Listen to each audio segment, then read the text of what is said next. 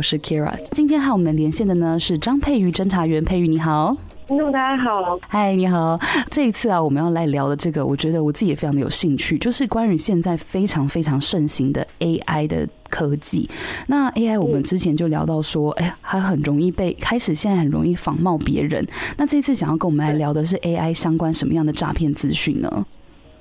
嗯，主要是因为在美国已经发生好几起 AI 伪造语音的诈骗，今天想要来就这个主题来跟听众来谈一下，这样子。了解。那他们 AI 的语音，因为其实我蛮好奇的是说，像之前我们听到像什么呃，John Lennon 呢，他最近也就是因为他过世了嘛，可是 Beatles 他们就有用他的声音去。放出就是最新的这这首歌，那哎、欸，我自己蛮好奇的是说，现在到底需要多少的声音的资料，我们就可以仿冒一个人的声音？他们现在其实号称十秒到三十秒之间就可以模仿那个声纹。哇，这么短！所以其实现在我们两个在聊天，如果有人把它录下来，就我们两个声音都会被仿冒。对，因为其实从最开始可能需要十分钟、三分钟，现在已经慢慢已经缩短到可能一分钟以内就已经可以做一个模仿的动作。哇，那真的很严重哎！那可以跟我们分享一下，说现在美国他们呃的案例可能会是什么样子呢？就他们诈骗的案例。对，在美国呢，就是有一些像也是老妇人，他们可能也许是像我们我们长辈可能在家中也是接到电话，嗯，然后就是类似我们传统猜猜我是谁，然后对方也是跟他说是他的孙子，然后而且那个声那个声音也跟他的孙子非常的类似，然后所以老妇人就想说。哎、欸，他他的孙子跟他说他在监狱，然后都没有钱，然后需要保释金。嗯，然后这个富人就想说，哎、欸，他需要援助，当然要赶快汇款给他，所以他急着到处到 ATM 去汇款。然后因为就是 ATM 有那个上限，所以他跑了好几家。哇，嗯。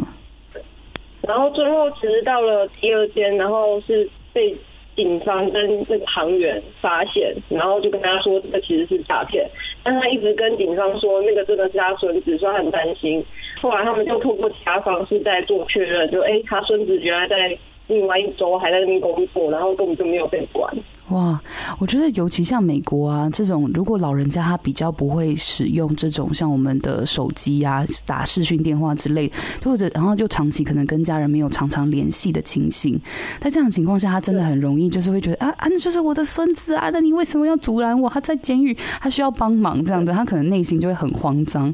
那其实蛮好奇说，那假因为我们现在台湾好像这一类的案例还没有到那么多，对不对？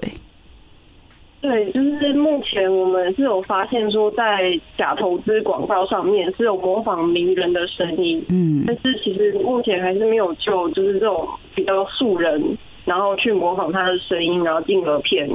骗骗自己的家人或亲友这样子是，那所以我们今天呢，用这种美国的案例来提醒大家，很重要就是希望大家能够提早的知道说，哎、现在科技已经进步到刚刚警务这呃侦侦查员这边有说，这个大概是三十秒左右的声音的 data 就已经可以让你的声音被 AI 仿冒。那在这样的情况下呢，我们要怎么样，就是把一些呃步骤啊，或是心法放在心里面，这样以后如果说真的台湾的诈骗集团或者是他越洋打打来的这个电话已经开始出现 AI 语音诈骗的情形，我们可以怎么样预防呢？因为其实接到电话的时候，他一定会就是他的目的一定是要钱，嗯，然后他一定会让你的心里会产生紧张的情绪。是第一第一个第一点就是一定要保持冷静，而且要提高警觉。嗯。而且就是可以再冷静下来，问对方说：“哎，是不是有什么生活细节可以问他？就是例如说，哎，过去可能十年前，然后发生什么事情，然后很重大的事情，然后问他一些细节。如果是诈骗集团的话，可能就不会知道这些生活上的。”的的事件这样子是，甚至好像如果说我们跟，假如说是有父母啊，跟小孩还可以有约定，类似那种密那种，就是彼此才知道的暗语，就是暗暗那叫什么密码之类的，就口头的暗号这样子。是，那还有其他的呃是心法，我们可以记在心里面吗？就是第二个是。就是一定要再次查证他们来电的身份。就是建议是要直接挂掉电话，不要再让对方来控制自己的情绪，然后并且利用透过过去的电话号码啊，还是过去的什么方式，或是透过周遭的亲友再去问对方的近况，然后做查证的动作。嗯、是，那还有那还有其他的招数吗？那就是还是请民众就是不要轻易提供重要的个资，例如你自己的银行账户啊，然后或是。信用卡资讯等，然后更不能因为对方的不指示就马上跑去 ATM 或是网银，然后进行汇款。是。那当然最重要、最重要一招就是，如果你真的什么都不太清楚，然后有点质疑的话，那麻烦请拨打一一零或一六五询问警方。哦，这真的是